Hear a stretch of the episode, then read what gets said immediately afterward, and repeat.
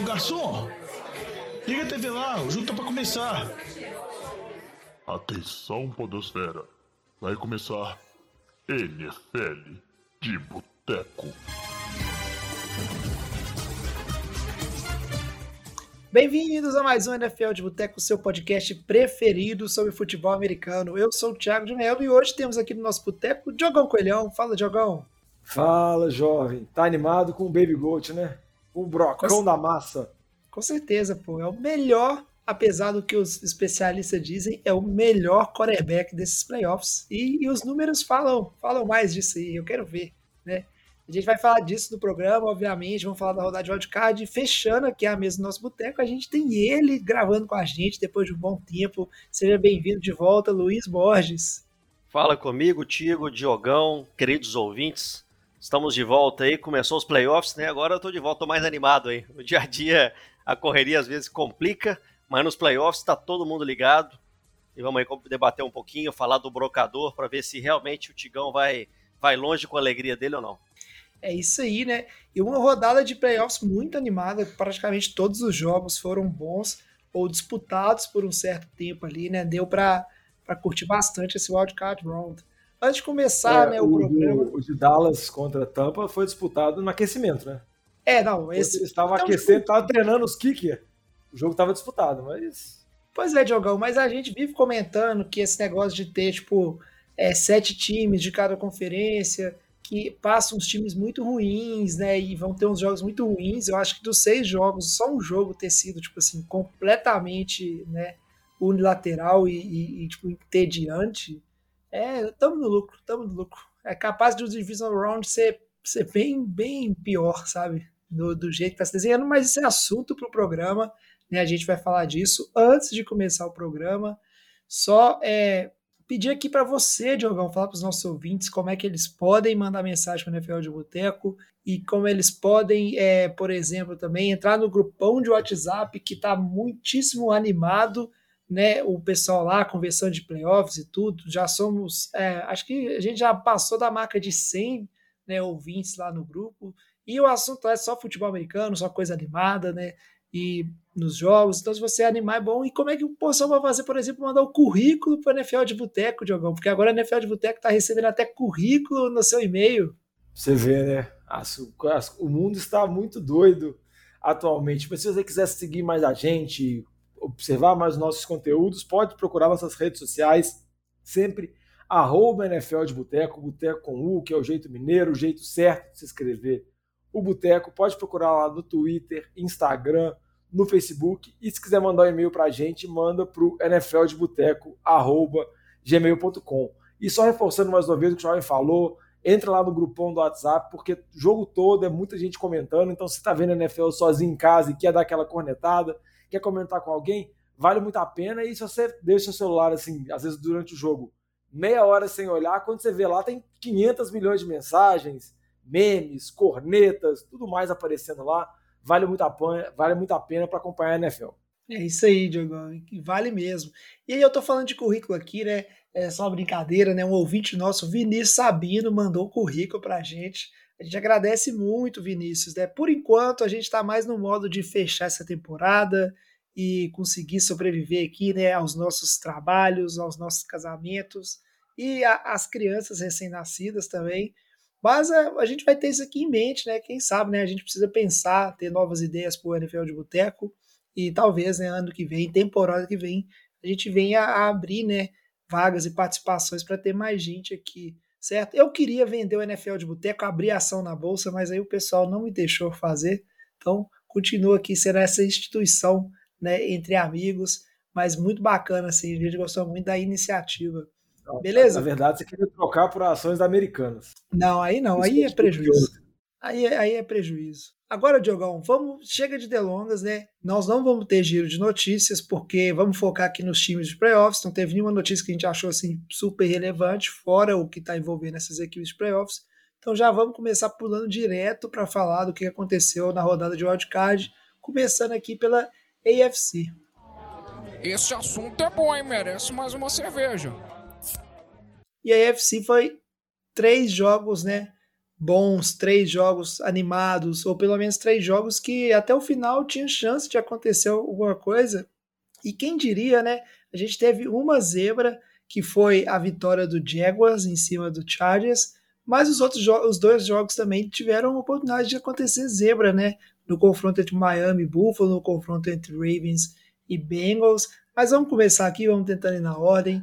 Né? Eu queria saber o que vocês acharam né, dessa zebra zebríssima ou não, né? Porque Jaguars foi um campeão de divisão e essa derrota do Chargers, né? Que continua aí, né? Provando, como o Luiz gosta muito bem de dizer, né? Que a NFL tem seus times que gostam de entregar a paçoca e o Chargers é um deles, né?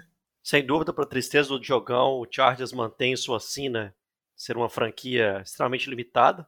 Eu, você comentou aí, eu achava, sinceramente, que tinha dois jogos com potencial para serem mais, com placares mais abertos e menos emocionantes, que era esse, porque o campeão de divisão era, na minha, na minha opinião, um time fraco comparado até com os outros do wildcard, como do lado da NFC, também o campeão de divisão Tampa Bay, um time fraco comparado com o resto do wildcard. Na NFC nós vamos chegar lá, mas aconteceu o que eu esperava, por mais que na nossa votaçãozinha lá eu botei Tampa Bay achando que o Brady é, ia segurar o tranco, mas o Brady solteiro não tem mais mojo. Ele só era bom quando ele era papai de família, então ele não aguentou, o time é uma merda mesmo. E, mas desse lado, incrível que o Chargers conseguiu passocar para o pior campeão de divisão, aquilo que a gente não esperava. Trevor Lawrence, quatro interceptações no primeiro tempo, mais um fumble ali num punt, um Muffet punt, e eles conseguiram virar esse jogo, uma coisa inacreditável, uma passocada milenar, nível Atlanta Falcons para tristeza de Diogo e todo mundo que gosta daquele time com camisa de azul bebê. Como o Luiz falou, foi a terceira maior virada da história da NFL. O time do Chargers estava ganhando por 27 a 0. Uma atuação assim, sem nem mostrar muita coisa, né? Porque, igual o Luiz comentou, o Trevor Lawrence foi interceptado quatro vezes. O ataque do Chargers pegou campo curto praticamente todas as vezes. Teve o Muffet Punch. Mesmo assim, o Chargers não conseguiu capitalizar tudo em TD, mas mesmo assim fez 27 pontos. Acabou levando um TD na última jogada assim, do primeiro tempo. E o segundo tempo foi uma narrativa completamente diferente. O ataque do Jaguars foi imparável. O time do Chargers deu vários tiros no pé. Por mais que o Herbert não, não teve nenhuma interceptação, não teve nenhum turnover. Acabou que ele não conseguiu conduzir o time, não conseguiu conduzir descidas para conseguir confirmar a vitória. E a defesa do Chargers foi muito mal. O ataque do Jaguars deitou e rolou no segundo tempo. O Travis Etienne foi muito bem. E teve vários erros que a gente pode ficar falando aqui. O Joey Bossa teve nas piores partidas dele, teve uma falta decisiva que garantiu uma conversão de dois pontos para o time, uma conversão para o time do Jaguars. Assim, ele mesmo foi muito mal no restante do jogo. Inicialmente, quando deu 27 a 0, o jogo foi sábado à noite, eu falei, ah, vou parar de ver, não vou dar mais nada disso não. Quando eu fui pegar domingo de manhã, eu fui ver a virada e aí eu fui acompanhar os highlights, tentar ver a situação do jogo. Porque eu acho eu que também fui dormir, Diogão. Assim. É, eu também fui gente, dormir. Eu não esperava, mais que eu apostei na vitória do Chargers no último programa, eu não achava que o jogo seria um jogo tão, assim, com vitória simples. Eu acho que seria parelho, enquanto também o Chargers oscilou muito na temporada. Teve a situação, eles não sabiam se o Bolsa ia jogar. Teve a situação também de não saberia se o Mike Williams ia jogar ou não, porque ele jogou a última partida, semana 18 machucou, que foi uma decisão bem questionável do Brandon Staley, não jogou esse jogo e a gente sabe o tanto que ele faz falta para o ataque dos Chargers, mas eu achei que ia ser uma partida parelha, mas com o Chargers sendo favorito. Mas quando você abre 27 a 0, ganhou, acabou, né? E acabou que o time do Jaguars conseguiu uma resiliência muito grande, conseguiu voltar, mas vale sempre comentar, né? Mesma coisa que a gente falou na época de Atlanta Falcons e dos Patriots, para acontecer uma virada dessa tem que juntar dois fatores tem que ser uma baita paçocada de um time e o outro time para você conseguir muito mais do que o esperado. Porque se um time não paçocar, o outro pode jogar o tudo que quiser, não vira. E se o outro paçocar e o outro time não for muito bem, mesmo assim, às vezes, não consegue, né? Porque se o Chargers faz um TD, acabou. Se às vezes ele convertesse uma campanha um pouco mais no final do jogo, acabou, matava o relógio, encerrava a partida. Então deu várias chances e acho que a gente pode falar que foi a maior surpresa da rodada, muito por conta do placar, né? por conta da virada. É, foi a primeira virada com turnover differential de cinco turnovers na, na história da pós-temporada, né? Nunca um time que tinha cinco turnovers contra ele tinha ganhado um jogo na pós-temporada na NFL. Eu não lembro a estatística, mas eram mais de 100 jogos aí na, na história dos playoffs. é, que isso ocorreu e sempre o time perdeu, porque, sinceramente, a gente conhece a NFL, dois, três turnovers atrás, já é muito raro você ver uma vitória, mesmo em temporada regular. Nos playoffs, jogando contra um time que, teoricamente, tem um resultado, um, um time bom, um time estruturado, um time com a campanha bem positiva para trás dos playoffs, você conseguir vencer o jogo com cinco turnovers contra, realmente é muito fora da caixinha. Os Chargers têm que repensar muita coisa. É uma coisa que continua acontecendo, né? Uma coisa a gente, a gente brinca muito aqui, mas é uma história que se repete, né? É uma franquia que nos últimos, aí, vamos dizer, 15 anos, são uma história que repete. O Chargers teve times fortes ali nos anos 2000, mas que também tinham essa cena. Teve ali lá Daniel Tomlinson com Philip Rivers, que bons times, times muito fortes, mas que também sempre chegava nos playoffs e não conseguia converter, e isso continua até hoje, né? É, mas já começa a reavaliar da maneira errada, né? Porque a primeira coisa que esse time deveria fazer é demitir o head coach, demitir o Steeler, aquela mula, né? Uma mula gigantesca, festival de decisões erradas ao longo da temporada e um atestado de incompetência, sabe? Tipo assim, se o cara, beleza, né? Charles mandou o coordenador ofensivo embora, mandou o treinador de quarterback embora. Mas assim, foi um festival de incompetência da defesa e do ataque, sabe? Primeiro, o ataque, né, é, que acabou no segundo tempo, não marcou mais nada, né? Chegou a colocar, né, chegar em posição de field goal e aí perdeu esse field goal, fez diferença, né? O jogo ficou 31 a 30, mas mesmo com a volta do Jaguars, vamos dizer assim, né? e a defesa tomando todos esses pontos, é, não era uma situação que, o, tipo assim, poucas pontuações do, do Chargers do, durante o terceiro e o quarto quarto seriam suficiente para colocar esse jogo fora de alcance, né? Ou pelo menos para gastar relógio suficiente e terminar esse jogo. Então, festival de incompetência e o time continua dando atestado de incompetência, não mandando o head coach embora. Então, jovem, eles já mandaram o Joe Lombardi embora, também mandaram o treinador de QBs embora. Parece que vai ter uma reestruturação com relação a esse comando ofensivo. Lembrando que o Brandon Staley é um especialista em defesa, né?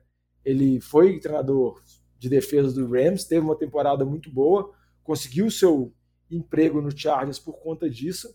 E desde que ele chegou no Chargers, eu ia falar desde que chegou em Los Angeles, mas ele já estava em Los Angeles antes. Desde que ele chegou no Chargers, a defesa do Chargers piorou. Então, acho que currículo dele, quando você pega e você analisa toda a, tempo, a, essa temporada e a última temporada, acho que tem muito questionamento. Acho que a conta estourou muito no, Lombardi, no Joe Lombardi, muito porque também o Herbert não teve a evolução esperada, ele também teve uma queda de desempenho da temporada passada para essa, e eu acho que isso foi um fator decisivo, mas acabou que o Stanley sobreviveu, a que tudo indica, e ele vai ter mais uma chance na próxima temporada, mas provavelmente já entra como nos treinadores, assim, vamos dizer, na situação mais complicada.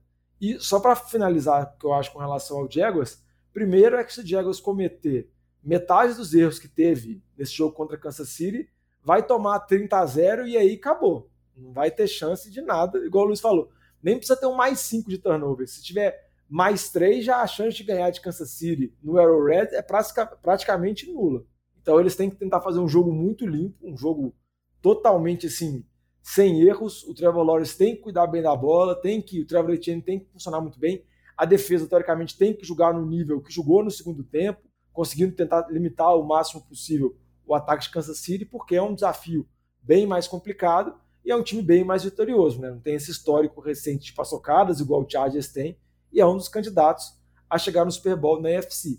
E também, só para destacar também o Doug Peterson, porque é um treinador que a gente acaba não falando muito sobre ele. Óbvio que quando a gente compara Jacksonville, Urban Meyer, que deu tudo errado com qualquer coisa, pode parecer uma evolução absurda, mas eu acho que o Doug Peterson merece seus méritos e acho que muitas vezes ele não é valorizado na NFL, apesar de ele já ter sido vencedor do Super Bowl e ter ganhado com o Nick Foles. A gente esquece desse detalhe que ele teve uma saída bem conturbada assim, de Filadélfia, parece que ele teve problemas de relacionamento com jogadores, o vestiário ficou mais turbulento, mas a passagem dele pelo, pelo time do Eagles é uma passagem vitoriosa e ele venceu o Super Bowl contra os Patriots com o Nick Foles como QB. Óbvio que tinha um elenco forte, mas é um cara que já mostrou seu valor na NFL e tem tudo para desenvolver o Trevor Lawrence mesmo e a gente tentar ver esse grande prospecto que chegou. Acho que ainda é cedo porque você pode ver esse jogo de duas formas, né? você pode tentar pensar, olha a resiliência dele, a capacidade que ele teve de virada e tudo mais, mas você vê também o primeiro quarto, dá para ficar assustado. Vamos ver como que vai ser esse segundo jogo dele, mas claramente essa temporada dele é uma evolução muito grande da anterior e muito se deve ao trabalho que ele está tendo agora com o Doug. É, eu concordo, Diogão. É bacana demais, né? Tipo assim, a forma como o Trevor se recuperou, mas a realidade na NFL é que 99% das vezes que você cavar esse tipo de buraco, que é lançar quatro interceptações no primeiro quarto, você não vai dar conta de sair dele, sabe? Tipo assim, isso aí que aconteceu nesse jogo precisa não só, né, é, de jogar muito, como você ter um time muito incompetente do outro lado, que foi o caso do Chargers. Mas vou acompanhar e vai ser interessante sim para o torcedor, né? Acompanhar essa evolução do Trevor Lawrence de um jogo de playoff para o outro. Seguindo para o próximo jogo aqui, né, a gente tem que falar de um outro jogo que tinha tudo para ser unilateral no pensamento da galera, que era Buffalo contra Miami. Miami que não tinha, né, o seu QB titular, não tinha nem seu QB reserva imediato, né, vamos dizer assim, que é o, o Ted Bridgewater, estava começando ali como seu terceiro quarterback em teoria, e o jogo, no fim das contas, muita gente falou que Buffalo brincou, eu tenho lá minhas dúvidas, sabe, se Buffalo realmente é um time que é, entrou de salto alto, não levou a sério, ou isso aí é só passação de pano e a realidade é que Buffalo tem seus problemas também e é um time que é inconstante, né? Que chega na pós-temporada, é, vamos dizer assim, né? Imaturo, não sabendo controlar as partidas, porque isso parece, né? Reflete muito coisa que Buffalo apresentou ao longo da temporada regular, na minha opinião, né? Vários jogos o time se colocou em situação de dificuldade é, sem necessidade, por falta de não conseguir controlar e finalizar um jogo. Eu concordo. Eu até tinha falado que tinha dois jogos que eu achava que era disparidade grande, mas esse também, Tiagão, você lembrou bem. É, o time de Miami muito limitado pela questão do quarterback, né? Sabe, sabemos disso, isso se mostrou um fator decisivo no jogo. Por mais que Miami tenha chegado muito perto, eles não terem um quarterback ali de um calibre mais alto custou para eles o jogo no final, que foi um jogo que Buffalo não jogou bem. A defesa não foi bem. É, o Von Miller, a falta dele fez bastante falta, ele fez bastante falta para Buffalo nesse jogo. É, e eu concordo que o Buffalo não tem uma temporada exemplar como teve talvez no ano passado. Eu vejo um time menos preparado, menos perigoso em 2020, nos playoffs agora de 2022-23, do que nos playoffs 21-22. É, até pelos jogos, os últimos jogos de Buffalo na temporada, não fez grandes jogos. Eu assisti ali o Patriots e Buffalo, que eu estava acompanhando mais jogos do Patriots esse ano, os outros estava mais acompanhando por alto. Buffalo não é, um, não é que foi aquele time que dominou o Patriots com toda aquela facilidade no ano passado mais, e era um time do Patriots mais fraco esse ano, menos bem treinado. Buffalo dependeu ali de special teams para ganhar um jogo que foi páreo contra um time fraco do Patriots e teve dificuldades no jogo, no jogo anterior a esse também contra Miami.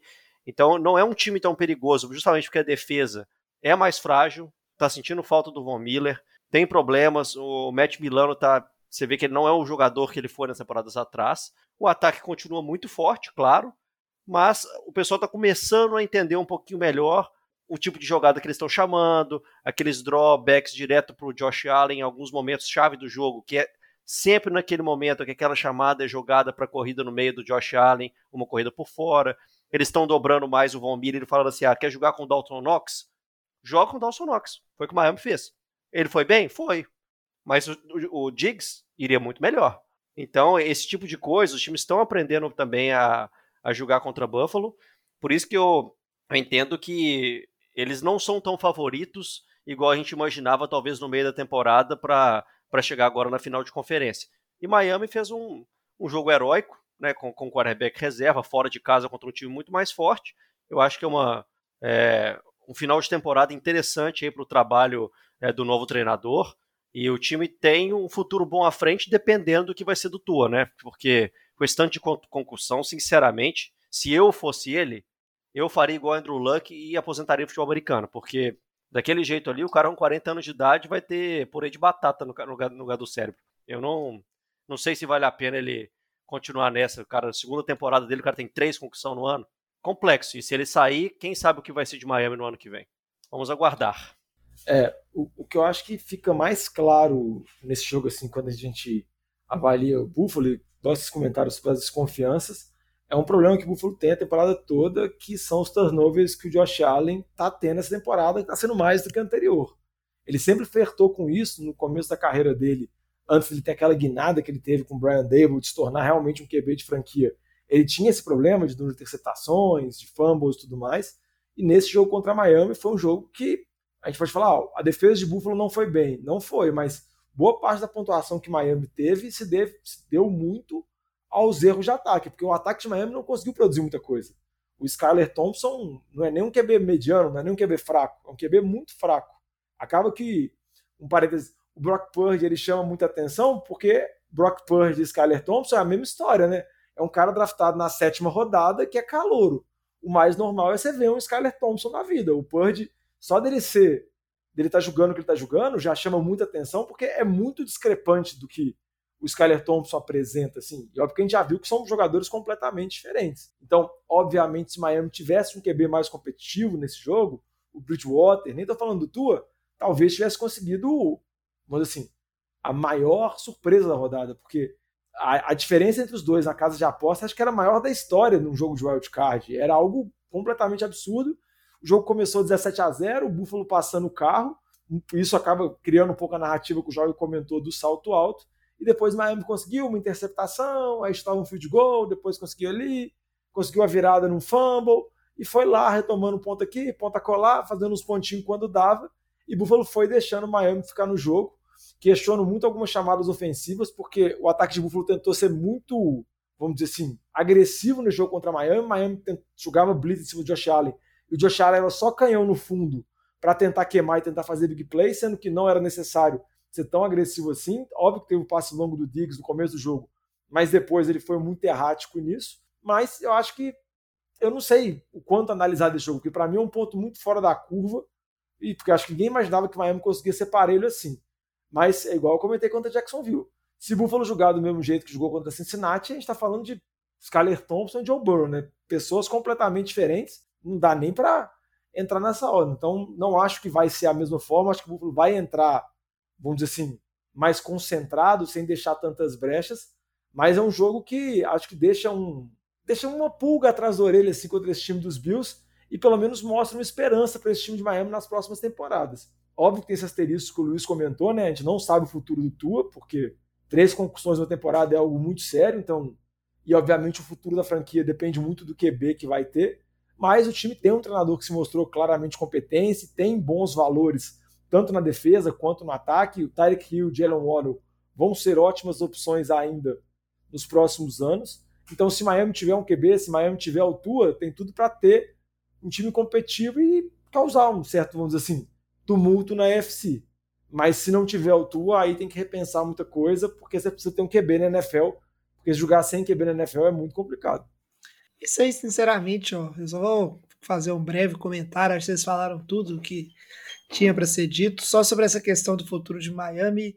Miami, que acredita que tem um time competitivo e realmente tem um bom elenco, tem que fazer uma movimentação nessa, nessa off-season, né, entender o seu cap e acho que entrar nessa briga por quarterback. Não é só essa temporada, é, as, é tipo assim, tem o, teve as concussões, mas na temporada né, anterior também, o Tua teve seus problemas com lesão. E é igual o Luiz falou, cara. É, eu acho que o Tua, ele só não se aposentou ainda de teimoso, mas precisa alguém chegar para esse garoto e falar, cara, é, reavalia aí, sabe? Não é só questão de opção de carreira sua, é opção de, de vida mesmo, sabe? Isso é, isso é uma questão muito séria e, e leva jogadores à aposentadoria mesmo, né? Muito, muito, muito complicado. Mas aí vamos acompanhando, né? Como é que vai ser essa situação do Tua. Passou o Buffalo, dentro do esperado, mais com mais aperto. E aí, para fechar os confrontos de wildcard, a gente teve a vitória do Bengals em cima do Ravens, dentro do esperado também, né? Que esses times se enfrentaram ao longo da temporada. E dentro do esperado, podemos dizer que foi um jogo difícil, porque os três confrontos, né? Foram confrontos bem interessantes, bem complicados, né? Mesmo com o Cincinnati saindo vitorioso. Tem gente que esperava que seria um jogo mais tranquilo para o Bengals, porque o Baltimore também não tinha o seu QB titular. Mas eu queria saber, né, do, do pessoal do Boteca, assim, qual é a opinião de vocês. E a gente podia aproveitar para comentar um pouquinho da situação do Lamar, né, que não jogou. E aí muita gente criticou que era, tipo assim, ele falou que estava machucado ainda, mas no fim das contas ele não queria arriscar uma lesão porque está sem contrato, né? Lamar que a gente lembra muito bem que lá no início da temporada ele não conseguiu fechar um acordo com o Ravens e aí disse que não ia negociar mais, que ia deixar para negociar só né, depois do fim da temporada, qual que seria esse novo contrato dele. É, o que eu acho que gerou muita especulação com a situação do Lamar foi o fato dele não ter jogado e dele não ter ido ao jogo. Né? Porque o que você espera seu QB, por mais que ele não esteja jogando, ele tá lá com headset, tentando ajudar lá o Tyler Huntley, que foi o QB que jogou o jogo com o QB reserva de Baltimore, além do mais porque ele costuma falar que o Huntley é o melhor amigo dele, então você gostaria de estar lá nessa situação para seu melhor amigo para tentar ajudar. Então, a, pre... a não presença do Lamar lá, a ausência do Lamar, eu acho que diz muito sobre essa situação. Óbvio que esse fator de, do, da renovação dele impacta no que ele vai julgar, ou se ele não vai, se ele vai forçar, ou se ele não vai. A renovação dele com o Baltimore é uma renovação complicada, ele não tem agente, ele próprio mesmo representa ele. Ele já disse que ele quer tentar fazer uma negociação com base nos últimos contratos assinados. Então você pega contratos como, por exemplo, o Sean Watson, que foi um contrato que é 100% garantido, então tem muita especulação em torno, óbvio que não é declarações oficiais, mas tem muitas especulações que ele busca esse tipo de contrato, que é um contrato totalmente garantido, e que seria muito importante ainda mais para um QB com as características dele, com um QB muito físico, que a gente sabe que uma lesão pode mudar muito a carreira dele. Não sei se Baltimore vai estar tão sujeito a isso, mas vai ser um fator que a gente vai analisar mais no off-season, porque essa novela provavelmente vai estender e na próxima temporada, Baltimore pode dar franchise tag no Lamar. Óbvio que o Lamar pode não julgar, fazer holdout e tudo mais, mas essa opção ainda existe. Então, acho que se não renovar o contrato, tem tudo para dar uma franchise tag. Com relação ao jogo, eu acho que o jogo foi muito parelho. Eu esperava que o jogo fosse parelho porque a defesa de Baltimore conhece bem esse ataque de Cincinnati, é uma rivalidade de divisão. O, outro, o time já tinha jogado duas vezes nessa temporada e nos dois jogos o Joe Burrow teve pouco mais de 200 e poucas jardas. Então é uma defesa muito forte, eu acho que é a defesa mais forte da UFC. Talvez a gente pode discutir, pensando na NFL toda, que São Francisco tem uma defesa mais forte, mas é uma defesa muito boa, que tem pass rush, tem ótimas opções na secundária, tem bons linebackers, então é uma defesa bem completa, bem robusta, que causa muita dificuldade para esse time de Cincinnati. Assim. Acho que Cincinnati flertou com perigo. Óbvio que a gente vai falar muito daquela lance que foi o lance decisivo, né? O jogo estava empatado, o Tyler Huntley tentou fazer um sneak, tentou pular lá por cima da linha. A defesa Cincinnati conseguiu forçar um fumble retornado por 98 jardas, o maior retorno de fumble da história dos playoffs, e isso mudou completamente o jogo, né? Porque você tinha um ataque de Baltimore que estava fluindo bem, apesar de ser bem capenga, né? Porque o Huntley é um QB ok, para se dizer muito, um QB móvel, mas não é o Lamar Jackson, está longe disso.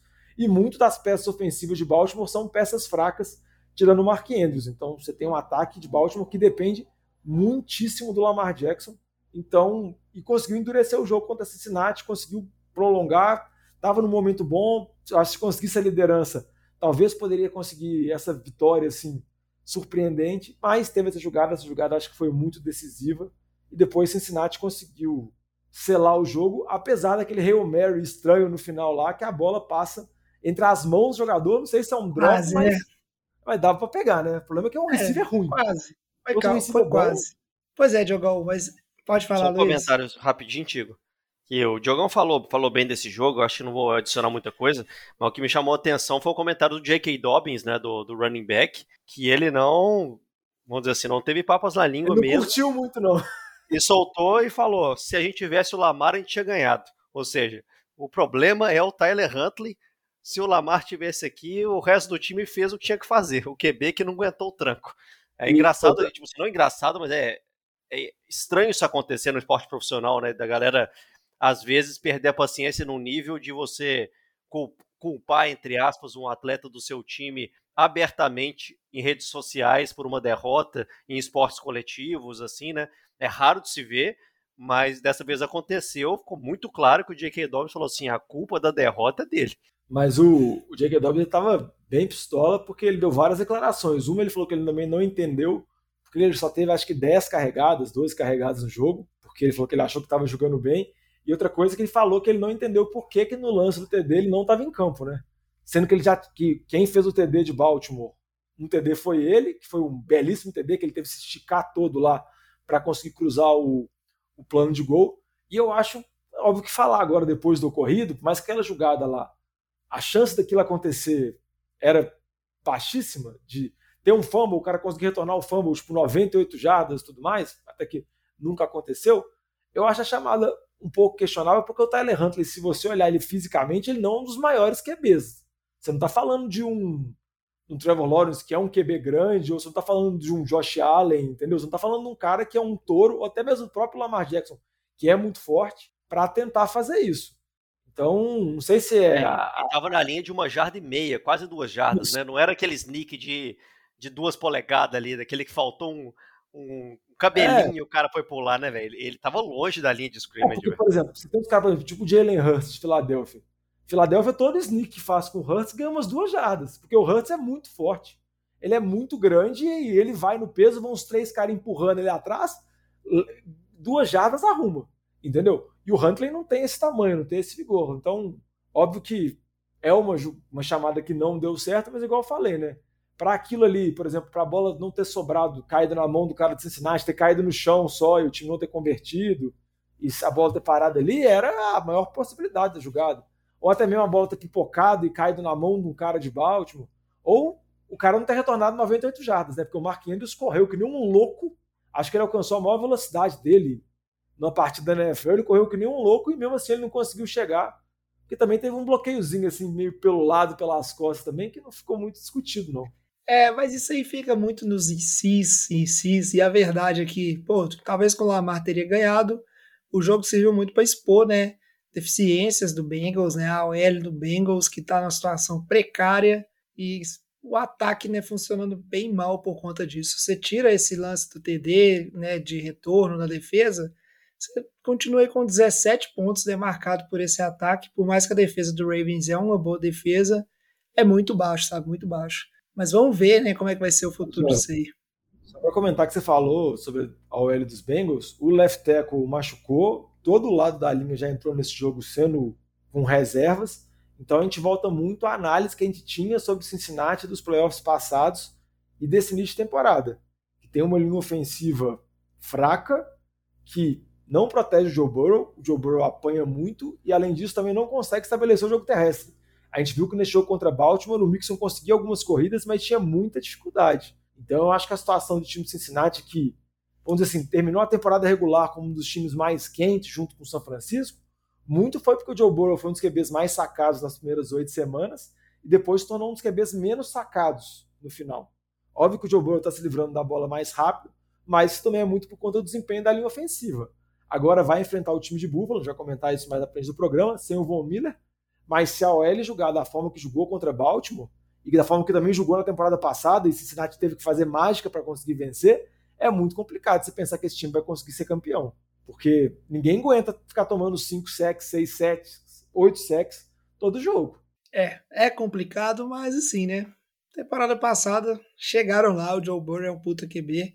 Vamos ver, vamos ver como é que vai ser. Mas agora vamos virar a chavinha e vamos comentar, né? Os confrontos que rolaram pela NFC. Ô Fábio Júnior, traz aquela porçãozinha de batata frita e uma cerveja gelada para nós.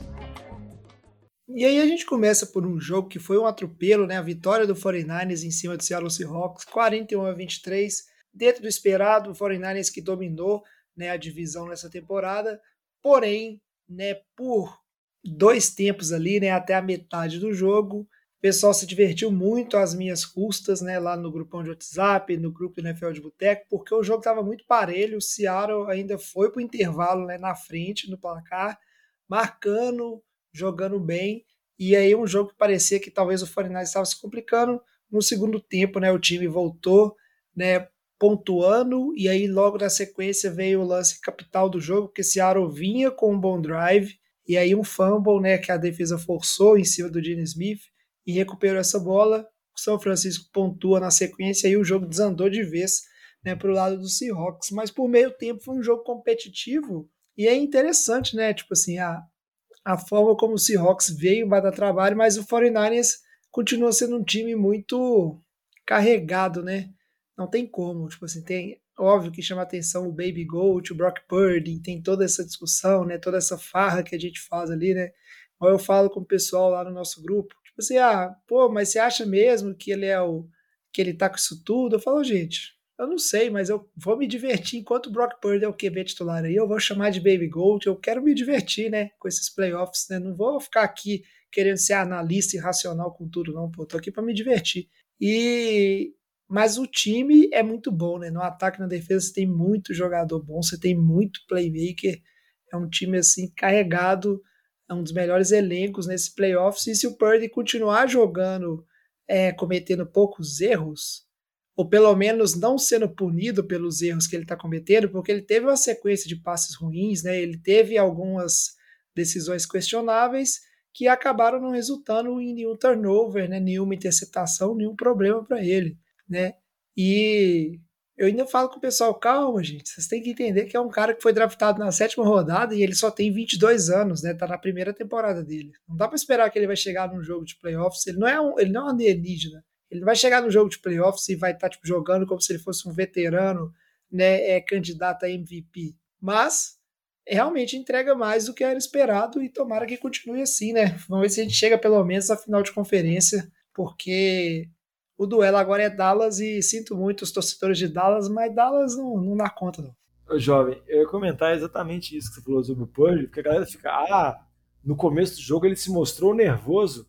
Véi, ele é um QB calouro. Olha o Trevor Lawrence no começo do jogo dele, da primeira partida, que ele já é um jogador de segundo ano, mas na estreia dele nos playoffs, ele teve quatro interceptações. Entendeu? Só que, tipo assim, o do Purdy, acho que tudo fica, ah, mas é isso, é porque, pelo fato dele ser da sétima rodada e pelo fato dele ser uma história totalmente fora da curva, assim, de, de inesperado, a galera fica ainda com alguns melindres. É normal ele ter essa oscilação. Se fosse o Trevor, o, por exemplo, se fosse o Trey Lance como QB de São Francisco agora, seria normal ter uma oscilação, um QB calouro. E óbvio que ele teve seus altos e baixos no segundo tempo, ele jogou bem melhor do que jogou no primeiro, mas mesmo assim, ele sabe utilizar as armas de São Francisco, e como você disse, é um time que tem muitos playmakers. Tanto na defesa e principalmente no ataque, ainda mais quando você tem o retorno do Dibu Samuel. É uma arma absurda, assim, de jardas após recepção, qualquer jogada ele pode conseguir fazer uma big play. Então é muito difícil marcar esse time. O Purdy vem jogando muito bem, você pega os números dele, os números dele são impressionantes. Óbvio que é um espectro pequeno de jogos, não são menos de 10 partidas, mas eu acho que está mais que certo. Tem que chamar de Baby Goat mesmo, tem que torcer, porque essa história é muito fora de tudo. Eu ia te fazer uma pergunta, mas eu acho que eu tenho quase certeza da sua resposta, porque chamando de Baby Goat, mas do seu jeito eu vou fazer, né? Porque tem especulação da possibilidade do Jimmy Garoppolo poder voltar, por exemplo, numa final da NFC.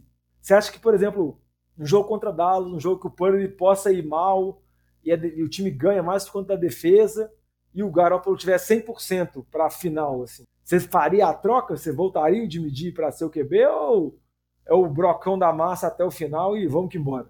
Não, não faz troca não, cara. Tipo assim, não acho que o Jimmy G ele tem tão mais a entregar que o Purdy. Óbvio que ele é um QB mais experiente, mas ele já teve a chance. O Jimmy que vai virar free agent e tem hora que você tem que jogar para torcida, sabe? No é...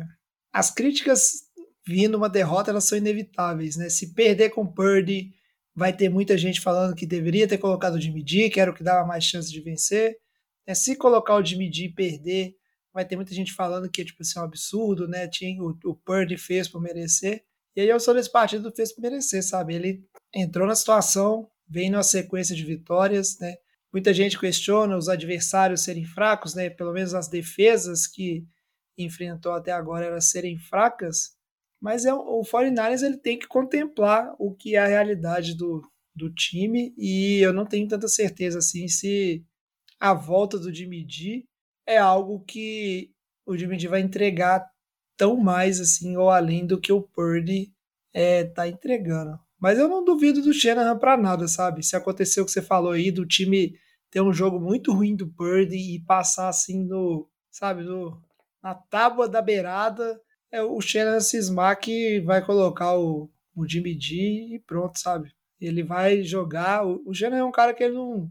A gente sabe que ele não liga muito para jogador. Tem hora que até eu acho que ele tenta apagar certas individualidades do time em prol do coletivo, né? Eu acho que é um pouco de ego dele também, né? De, de ser uma das estrelas né? na chamada das jogadas, nas construções das jogadas. Então também acho que ele não tem dó nenhum se ele achar que é o que tem que fazer é isso. Mas vamos ver, velho. Deixa eu divertir, Diogo. Não quero saber de dividir, não. Dividir nem, nem tá no meu radar.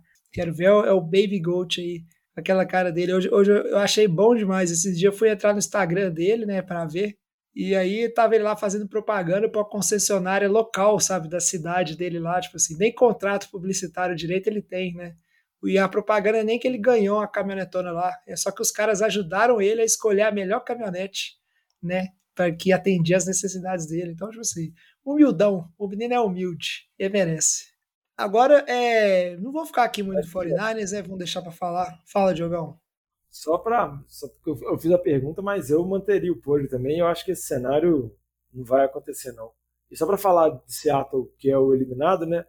Eu acho que não, foi Seattle, ninguém sabe de Seattle, não. É, tá na hora do Pete Carroll aposentar. Se você é torcedor de Seattle e você ainda tolera o Pete Carroll, você está muito errado. E tomara que seu time fique horroroso pela próxima década. É, tirando a zoação do jovem e o ódio que ele tem ao, ao Pete Carroll, eu acho que se pegar e analisar a temporada de Seattle, foi uma temporada muito melhor do que muita gente imaginava, até mesmo que eu imaginava. Óbvio que Seattle agora tem uma importante decisão a tomar com relação a quem vai ser o QB no ano que vem, se eles vão draftar um QB, porque eles têm o pique lá de Denver com relação à troca do Russell Wilson, o pique alto, ou se eles vão renovar com o Jimmy Smith, vão draftar um QB, ou se vão só apostar no Jimmy Smith. Acho que o Jimmy Smith teve uma atuação final boa, obviamente não foi a melhor atuação da vida, mas acho que teve uma atuação boa, conseguiu deixar o jogo parelho até onde era possível, porque eu acho que existe uma discrepância muito grande entre os dois elencos. E eu acho que Seattle tem que tentar pensar no futuro e, e tentar tomar essa decisão, mas só para dizer que acho que foi uma temporada bem melhor do que imaginava. Ninguém imaginava que iria para os playoffs. É, vamos ver, cara. É, o famoso chegou na baixa, né? Uma coisa que você comentou muito antes desse jogo, né? O 49 vinha da sequência enorme de vitórias e Seattle vinha da sequência enorme né, de derrotas, né? Então Seattle chegou. venceu o último jogo, né? Que venceu contra o Rams. Isso, venceu o jogo da classificação, mas vem na baixa, né? Isso influencia muito, né? Já diria Tom Brady né, e o Bill Belichick aí, né? Na época de Patriots, que o mais importante é como é que você chega em dezembro, né? E não como é que você começa a temporada. Isso é uma máxima do futebol americano que é bem verdade, sabe? Lá em setembro, outubro, tem muita água para rolar ainda, muita coisa para acontecer. Dando sequência aqui, né? Vamos falar de um jogo que muita gente acha que é zebra. Eu não acho que é zebra porque eu apostei no Giants, o Giants que venceu o Vikings, né, fora de casa, 31 a 24, num jogo que foi muito interessante, muito bom.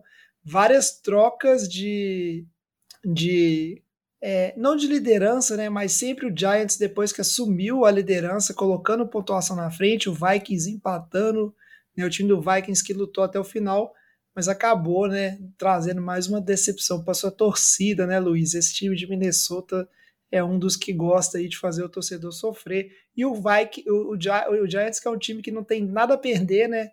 Assim como o Jaguars foi aí a talvez a zebra da NFC, passou, né? E tá aí comemorando, né? É, eu creio que é um jogo que eu também imaginava que ele ia ser mais parelho. O time do Giants esse ano não é um time é, tão medíocre igual eu imaginava antes da temporada começar.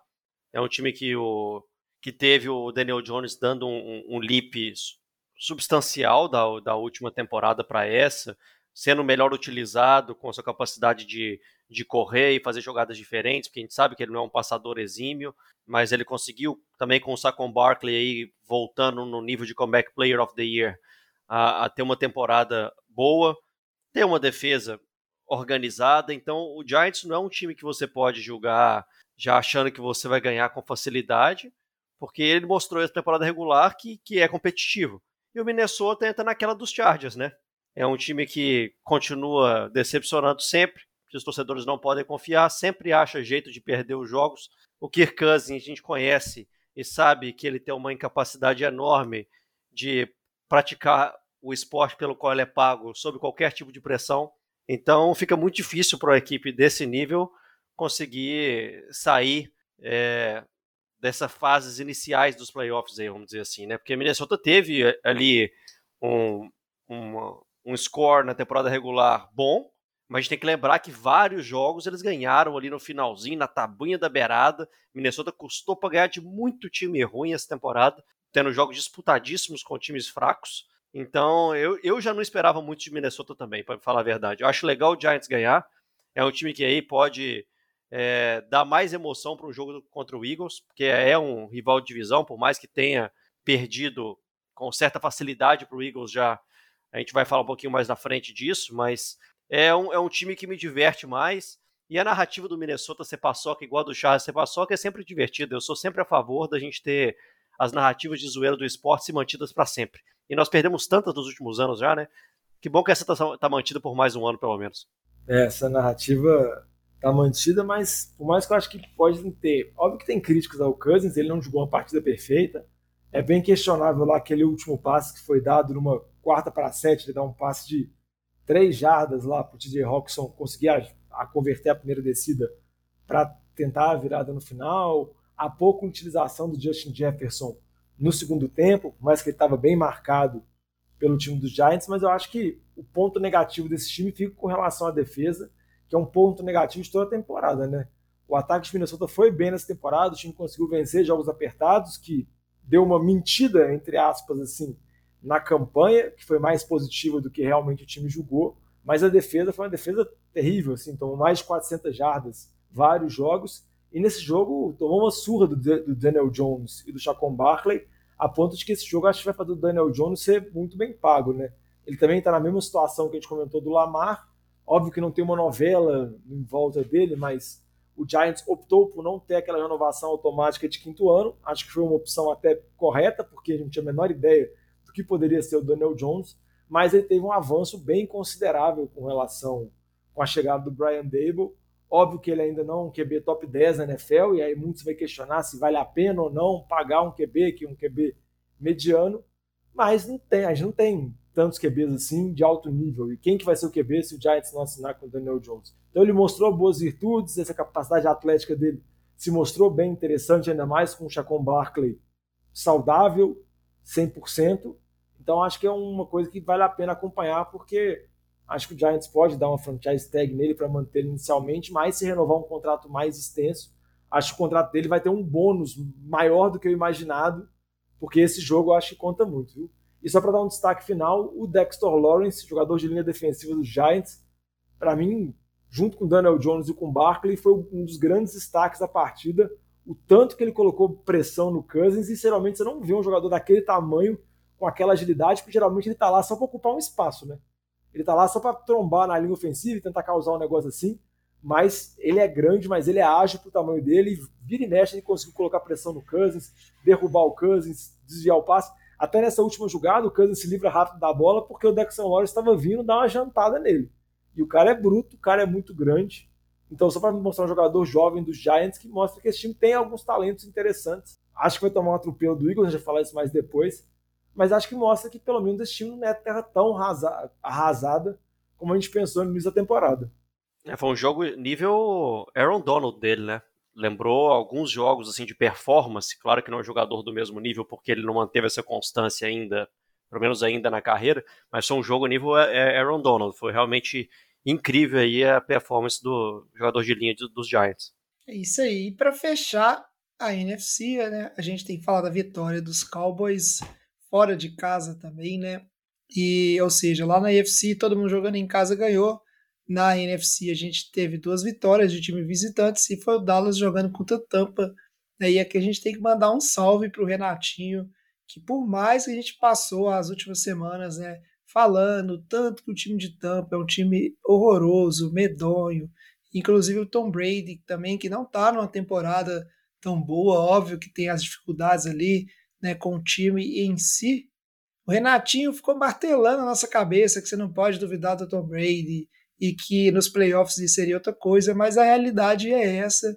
E aí esse jogo realmente foi o jogo né, da rodada mais entediante, né, mais unilateral e que realmente boa parte do pessoal foi dormir e deu o esperado, sabe? Acho que teve gente aí que apostou em Tampa, mas o esperado era Dallas passar, por mais que tem críticos ao Dak Prescott, tem, tem críticas a esse time de Dallas, é um time na temporada, a gente está falando de um time que terminou com 12 vitórias contra outro time que mal mal conseguiu sair né, como campeão de uma das divisões mais horrorosas da NFL nessa temporada, que foi a NFC Sul, né? Então, óbvio que a, a diferença aí era bem discrepante. Ah, esse jogo foi o jogo mais surra da, da rodada, assim. Acho que muito do que a gente, o Renatinho, até mesmo o próprio Luiz comentou no início do programa, muito se apegava ao fato de, ah, é o Tom Brady. O Tom Brady tem mais vitórias em playoffs do que o time de Dallas Cowboys. O Tom Brady nunca perdeu para Dallas. Dallas sempre entrega a paçoca nos playoffs. Tinha todo esse, esse, esse tipo de situação. Mas foi uma vitória assim com muita tranquilidade de Dallas. Assim, o ataque de Dallas venceu muito tranquilo. O Dak Prescott teve uma atuação muito boa, foi pressionado, foi bem protegido. A linha ofensiva de Dallas, por mais que está tendo alguns problemas de lesão, o, o Peter saiu do jogo, mas assim a linha conseguiu se reestruturar e ainda foi bem. O ataque terrestre funcionou e a defesa pressionou muito o ataque de Tampa e o ataque de Tampa não funcionou nem um pouco. O ataque terrestre foi vergonhoso. O Brady teve a interceptação lá na red zone que não acontecia há 5 trilhões de anos e isso foi a jogada derradeira da partida. Assim. Acho que fica muito com relação ao time de Tampa. O que, que vai acontecer, né? Se o Brady vai permanecer ou não, porque ele pode optar pelo final de contrato dele. Então você tem pelo menos três possibilidades. Ele pode encerrar a carreira, que eu não acho provável, acho que ele vai continuar jogando. Ele pode permanecer em Tampa, ou ele pode ir para algum outro time, né? E esse algum outro time, a gente pode estar falando do time de Vegas, pode estar falando de algum time que, por exemplo, assine com o Sean Payton e o Brady possa ir lá para jogar por um ou dois anos. Não dá para saber o que pode acontecer. Acho que vai ter mais especulação da temporada, a gente vai ter mais essa novela envolvendo aí, mas é uma temporada que Tampa foi bem abaixo, assim. E acho que as expectativas que se existia eram muito mais por conta de uma mítica relacionada ao Brady e também uma mítica que relaciona o Dallas Cowboys, Dallas Cowboys recentemente a decepcionar nos playoffs, né? Por mais que o kicker, o Brett Maher, tentou dar um gostinho lá, o cara conseguiu errar quatro extra points. Ninguém nunca tinha errado três no jogo de playoff, ele conseguiu errar quatro. Mas mesmo assim, foi uma vitória muito fácil, muito tranquila de Dallas, que agora vai ter um desafio bem mais complicado contra o São Francisco. É, ainda dá tempo do Dallas decepcionar nos playoffs, né? Calma, a gente ainda tem, tem espaço para isso aí, ué. Não, e, e, a decepção sempre vem depois, quando você cria uma expectativa, né? É, ué. A, a, decepção tomando do Tom Brady já era uma decepção não esperada, mas provável. Depois, quando você consegue criar, não, agora não vai, toma pancada dependendo, aí pode ser. Agora já tá lançaram o The Boys, é, agora já tem Dak Prescott já presidente, agora que é o momento de ver Dallas perder. É isso aí. E só para complementar o que você falou, Diogão, eu acho que o melhor que pode acontecer para Tampa é o Tom Brady realmente ir embora, se aposentar ou ir para outro time, para esse time se libertar, cara, e começar a pensar no futuro, sabe? O, Tom Brady veio, né, foi bom, deu certo, Tampa venceu o Super Bowl, mas é um time que agora tem que começar a, a pensar nos novos rumos da franquia, sabe? Aquela janela aberta de Super Bowl com o Brady e ela acabou né? Ela foi bem aproveitada, mas ela não existe mais para essa equipe, então eles têm que começar a pensar para não, não cair no marasmo de novo. Só antes da gente fazer a prévia dos, dos jogos da próxima rodada, o que, que, você achou da especulação que surgiu na semana passada? Eu achei meio doida, mas quero saber a sua opinião de Tom Brady no São Francisco. Ah, eu acho que é só isso, Jogão. É especulação, sabe? Não tem o. Né, o São Francisco ele foi atrás do Brady quando o Brady bateu no mercado né, mesmo com o Jimmy no time, foi da mesma forma que várias equipes foram, né? É, mas agora o time está em outra situação, sabe? Acho que não.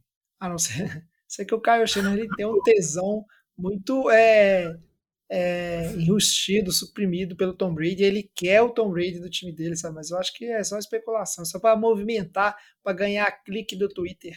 É, mas eu achei o trem muito doido, né? Que você pensa, tipo assim, óbvio que você, Jimmy Garoppolo tá fora do São Francisco na próxima temporada, isso é claro.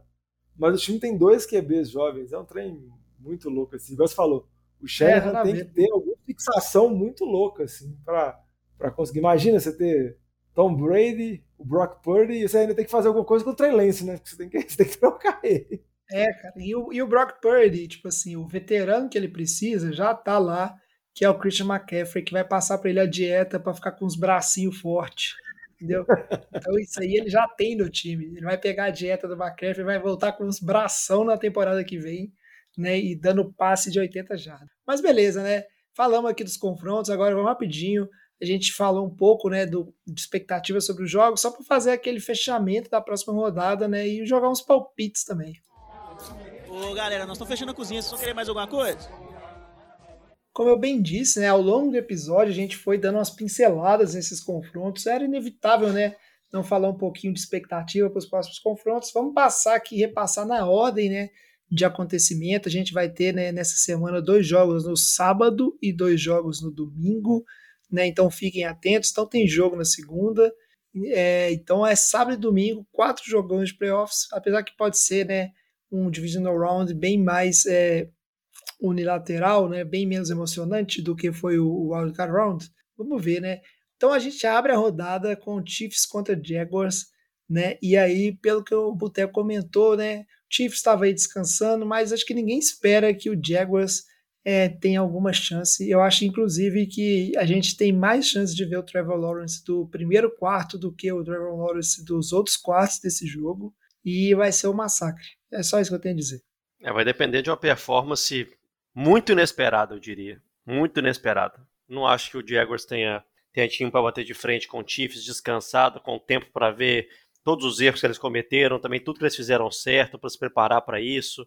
No Arrowhead, que é um estádio muito difícil de se jogar, vai estar tá frio pra caramba lá nessa época do ano. Jacksonville tá acostumado com Flórida, prainha, loucura, é, é diferente o negócio lá. Então, para mim, com certeza é o mais o jogo mais one-sided aí dessa é, desse rodada divisional.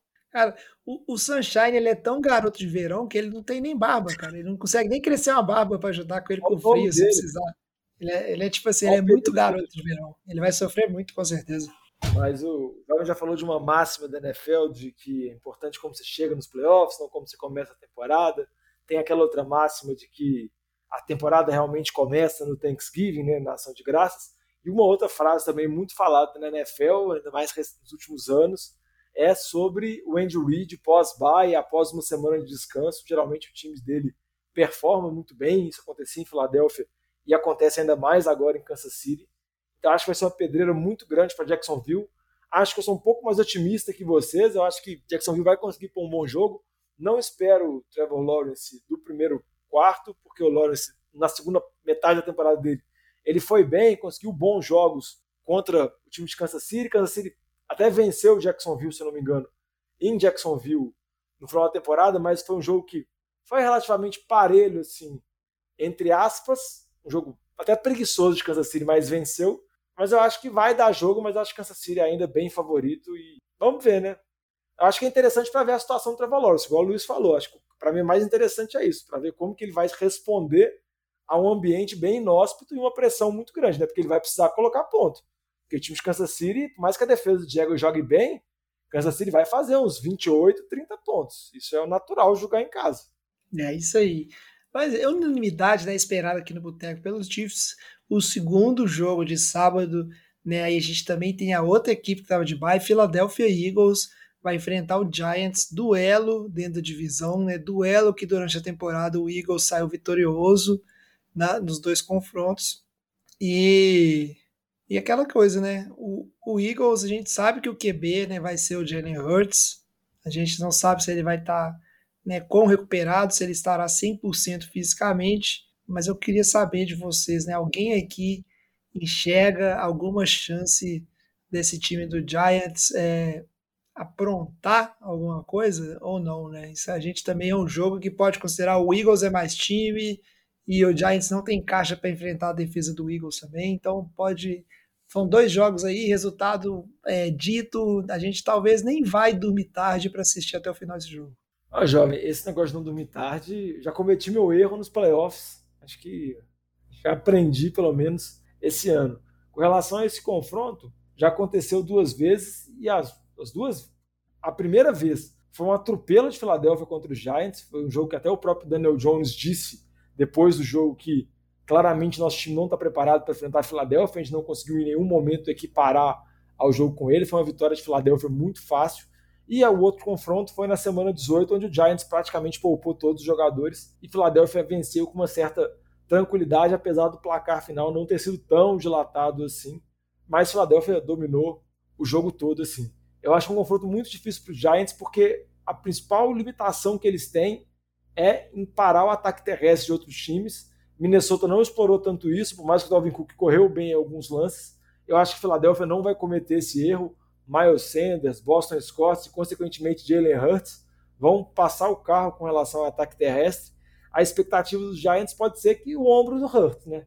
Às vezes o Hurts pode, não pode estar 100% saudável, talvez ele pode estar mais errático, pode ter mais problemas, então acho que fica muito com relação a essa possibilidade, com relação à saúde de Jalen Hurts, porque acho que ele saudável, time de Filadélfia descansado, mesmo o Giants sendo uma surpresa, tendo algumas boas virtudes e tudo mais, eu acho muito difícil bater, porque são elencos em estágios muito diferentes. Assim. Então, também apostaria numa vitória até com certa facilidade de Filadélfia, mas não com tanta quanto o primeiro jogo, né? Porque se for isso, acho que vai ser até um final decepcionante para o Giants. É, sem dúvida, é um jogo também one-sided em relação, assim como é o, é caso dos Chiefs contra, contra Jacksonville, mas eu acho menos one-sided, até por serem é, rivais de divisão. É, eu, eu, vejo o time do Giants também mais cascudo do que o, o time de Jacksonville. Ele foi mais constante na temporada, por mais tenha sofrido muito contra os Eagles. Os Eagles são mais times, sem dúvida nenhuma. É, tem essa questão do Jalen Hurts, mas como são, é são rivais de divisão e o Jalen Hurts pode não estar tão, tão bem fisicamente como se, se diz ou se espera que ele esteja ali, por mais que ele teve tempo para descansar agora, né, com a bye week, é, tudo pode acontecer. É um jogo que eu gostaria que desse mais, mais, vamos dizer assim, mais emoção do que se espera, embora para mim Eagles é amplamente favorito.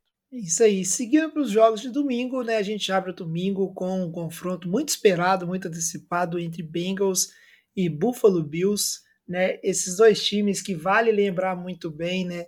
É, eles se enfrentaram e na, no, na penúltima semana da temporada regular e a gente teve toda a questão, né? Com o, o Damar Hamlin, um jogo que foi cancelado, né? O jogo então não aconteceu. Hoje está tudo bem com o Hamlin e aí esse confronto volta a acontecer, um confronto aberto aí, muito aguardado. E esse sim é um jogo que não tem favoritos, né? Tem tudo para ser o melhor jogo da rodada e é o que a gente espera. E eu queria saber, né, como é que tá aí Luizeira, Diogão, vocês estão pendendo para quem? Vai dar Bills, vai dar Bengals? Eu confesso que o meu palpite depois de ver, né, a rodada de wildcard, eu tô favorável ao Bills, por mais que apresentou problemas, eu acho que vai estar tá jogando em casa e isso aí vai pesar né, nesse jogo que tem tudo para ser parelho. Eu não gostei do que eu vi da OL Cincinnati também, sabe? Eu acho que isso vai atrapalhar demais, né? Por mais que o Joe Burrow joga bem, acho que é um fator que vai ser muito importante nesse jogo. É, como, como eu comentei antes, eu, eu vejo um jogo com pouco favoritismo para os Bills, por mais que no papel os Bills tenham favoritismo sim, pelas principalmente pelo, pelas lesões no ataque de Cincinnati, ali na, na parte de, de linha ofensiva. Mas o, o, os Bills também não estão conseguindo pressionar o quarterback com a constância que vinham, pelo fato de o Miller, do, do Von Miller estar machucado. E a gente viu contra Miami que não teve tanta pressão. O Skylar Johnson sofreu alguma, mas também muito pela fragilidade dele mesmo, que com o Joe Burrow não é a mesma coisa. Então, por essas e outras, eu vejo um jogo muito aberto, um jogo que, para mim, vai ser bem emocionante. Eu até aqui acho que vai dar Cincinnati no final das contas, mesmo com todas as dificuldades ali na linha ofensiva. É, o meu palpite vai ser para eles, mas com um jogo extremamente decidido nos detalhes, talvez algum turnover por parte do Josh Allen ou forçado pela fraqueza da linha ofensiva dos Bengals é, possa definir, porque são dois times muito similares e que querem muito eh, ganhar esse jogo. São, o Cincinnati chegou no Super Bowl, é, o Bills está batendo na porta aí duas temporadas. Eles querem muito ganhar, então tem tudo para ser um jogo extremamente emocionante e um dos melhores, sem dúvida, desse final de semana, se não for o melhor. Eu também concordo que é um jogo muito parelho. Acho que o que me faz dar o meu palpite, que é Buffalo, é muito analisando os problemas que os dois times tiveram nessa última semana. Buffalo, igual a gente já comentou, Teve um jogo muito abaixo contra Miami, mas eu acho que tem um quê de concentração, acho que tem um quê de salto alto que entrou achando que podia vencer a hora que quisesse. E Cincinnati tem um problema da linha ofensiva. Então eu acho que esse problema de concentração é um problema que pode ser resolvido e, consequentemente, minimizado para esse jogo. A linha ofensiva de Cincinnati eu acho que não tem como, porque os jogadores estão machucados. E a gente já viu que essa linha, que uma linha desfalcada de Cincinnati pode fazer, o que pode deixar de fazer, e o tanto que o Joe Burrow vai sofrer. Mesmo sem o Von Miller, eu acho que Greg Rousseau, Ed Oliver e outros jogadores do Buffalo vão conseguir chegar, vão conseguir pressionar o QB. Óbvio que a defesa de Buffalo não é tão boa quanto a defesa de Baltimore, mas eu acho que vai ser o suficiente para limitar esse ataque. E o ataque de Buffalo vai produzir pontos contra essa defesa de Cincinnati, que é uma boa defesa, mas jogando em casa, Acho que o Buffalo vai produzir, acho que tem tudo para ser um jogo com muitos pontos, mas meu palpite hoje seria mais pela vitória de Buffalo por conta desse problema da linha ofensiva de Cincinnati. Talvez se eles não tivessem esse problema, Cincinnati poderia até ser um dos favoritos para conseguir chegar no Super Bowl, mas eu não acho que chegar de novo, do jeito que chegou na temporada passada, com o Joe Burrow apanhando e precisando salvar toda jogada e toda jogada sendo um parto para ser concluída, eu acho muito pouco provável, então por isso que eu acho que o Buffalo passa. É isso aí. Para fechar, é, a gente vai ter o duelo Dallas Cowboys contra o San Francisco 49ers, né? Para a galera que é mais recente aí na NFL futebol americano, esse confronto em termos de playoffs, ele foi um confronto assim, é, era a grande rivalidade, né, o grande confronto de playoffs da, da NFL, né, da NFC, ali na década de 80, né, e, e, e um pouco, né, para o início de 90, mas principalmente durante a década de 80, né, na época do Joe Montana, esses times se enfrentavam muito, né, durante a década de 90 também, né, uma rivalidade muito grande que depois com os anos ela esfriou, né, os times que passaram um bom tempo fora de playoffs ou não vêm se encontrando tanto, mas é um jogo que tem tudo para ser um bom jogo também, né? Vamos ver o time dos Cowboys que oscila, né, mais na temporada nesses últimos momentos, mas é um time também que é muito perigoso e aí talvez, né, vai ser o primeiro grande desafio do Baby Goat, do, Pro, do Brock Purdy, né, contra uma defesa que pode punir mais, né, e dar menos margem de erro para ele. Vamos ver o que, que esses times vão aprontar, né? Inclusive a NFL de Boteco vai ter um homem em loco, né? Não de, dos nossos aqui, mas o nosso grande amigo Rod, que está lá, né, na Califórnia e vai estar no estádio para assistir esse jogo. Eu tô aqui morrendo de inveja, mas espero que ele aproveite bastante. O 49ers, obviamente, vai sair com a vitória. É, a defesa de Dallas é um pouquinho mais complexa de se navegar do que a defesa de, do, de Seattle nesse ano, né? A gente viu ali o que, que Dallas é, fez com, com o time de Tampa Bay. Tem jogadores muito agressivos, muito bem esse ano, né? O Micah Parsons ali, tem o Dix também na secundária. É um time complexo de, de se jogar contra. É, Lógico, o Tampa Bay, como a gente já bem comentou, não é o, não é o, o estado da arte de nada essa temporada, mas sofreu muito, muito mesmo contra essa defesa de, de, de Dallas. Então, eu acho que é um excelente teste para ver se o brocador realmente vai manter o seu status é, no coraçãozinho do, do Tigo.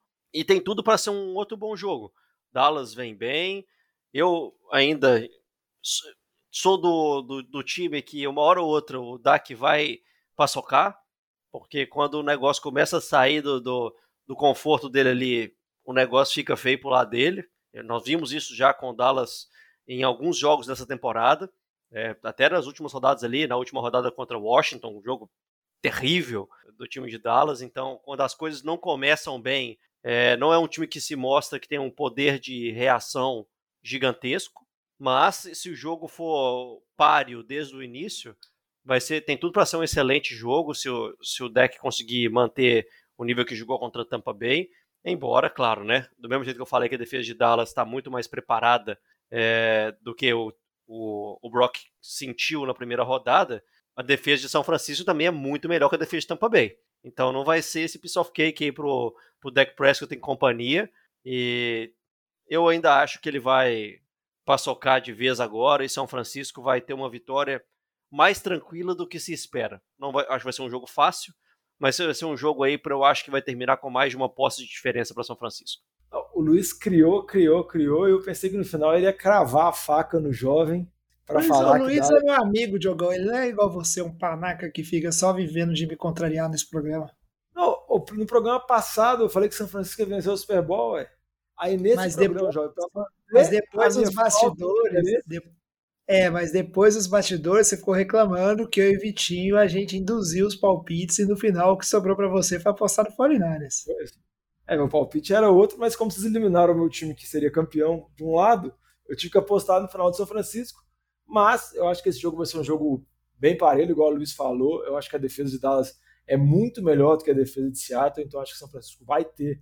Vai, vai ser o jogo que a defesa mais difícil que o Brock Purdy vai enfrentar. Acho que a gente não tem que desmerecer o que ele fez mas a gente tem que lembrar disso, tem que levar isso em consideração. A defesa de Dallas é outro aspecto. O Micah Parsons é um outro bicho que o Brock Purdy vai ter que ir. A gente sabe que ele é jogador que conseguiu colocar mais pressão em QBs na liga nessa temporada. Jogou muito bem contra a Tampa, então se o Purdy, dependendo de fazer uma leitura ruim, demorar um pouco mais, ele pode chegar lá e ele chegando, a capacidade dele forçar um fumble ou destruir a jogada é muito grande. Tem o Trevon Diggs lá que se arrisca muito, às vezes acaba sendo queimado, mas também consegue muitas interceptações. Então, eu acho que se Dallas conseguir manter um nível defensivo muito alto e o ataque conseguir bem, porque tem boas peças com Zeke, Pollard, Sid Lamb e com o Deck jogando bem, eu acho que Dallas pode engrossar.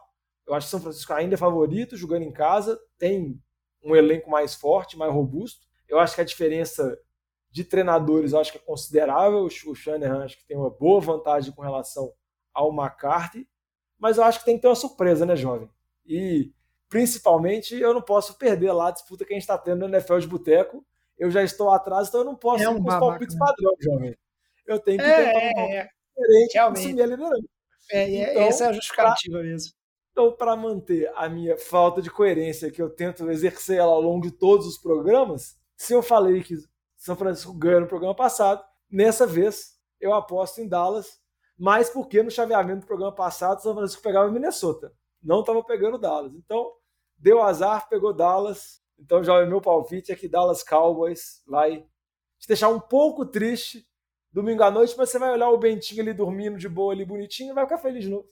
Vai passar Não, rápido. Diogão, você, você não é meu amigo, não, velho. O que, que o Bento tem a ver com isso? Você ainda tá jogando meu menino na, na equação aí pra amenizar. Então tá bom, Diogão. Eu tô só vendo aqui. Beleza? Vamos ver. Mas você conhece os palpites, vocês são nossos ouvintes, mandem também, né, o que, que vocês acham. A gente vai conversar, né, perguntar pra galera que tá no grupão de WhatsApp também. A gente tá rodando enquetes antes do jogo pra ver quem que o pessoal tá achando que vai ganhar. E aí, antes de fechar, só pedir o Diogão, né, esse cara aí, né, que não honra a amizade, né, não é fiel. Diogão, fala aí como é que o pessoal, né, novamente, pode fazer para mandar mensagem para NFL de Boteco. Pode, pode mandar mensagem pra gente no arroba NFL de Boteco, Boteco com U, que é o jeito mineiro, o jeito certo de se escrever, Twitter, Facebook, no Instagram, pode mandar direct pra gente, pode falar lá você acha que vai ganhar São Francisco, você acha que vai ganhar Dallas, dá seus palpites também de qual que vai ser o Super Bowl. E se quiser mandar um e-mail pra gente, pode mandar no nfldeboteco.gmail.com. E manda currículo, né? Porque o jovem tá bravo comigo pra ele me expulsar do programa, é dois palitos. Não, não vou te expulsar não, cara, mas você precisa melhorar, né, as suas atitudes, porque assim tá difícil. Mas é assim, a gente vai ficando por aqui, né, esperando que vocês tenham gostado do programa. Muito obrigado, Diogão. Muito obrigado, Luiz. Bom ter você aqui gravando com a gente. E vamos seguindo a mais uma rodada de playoffs, né, essa temporada que tá prometendo muito, tá afunilando. E os times, né, os melhores times são muito bons, né. Essa temporada promete né, ter finais de conferências e um Super Bowl muito emocionante. Então, vamos em frente aqui, o NFL de Boteco junto com vocês. A gente vai encerrando por aqui, traz a saideira, fecha a conta, passa a régua e até programa que vem. Falou! Valeu, galera. Um abraço.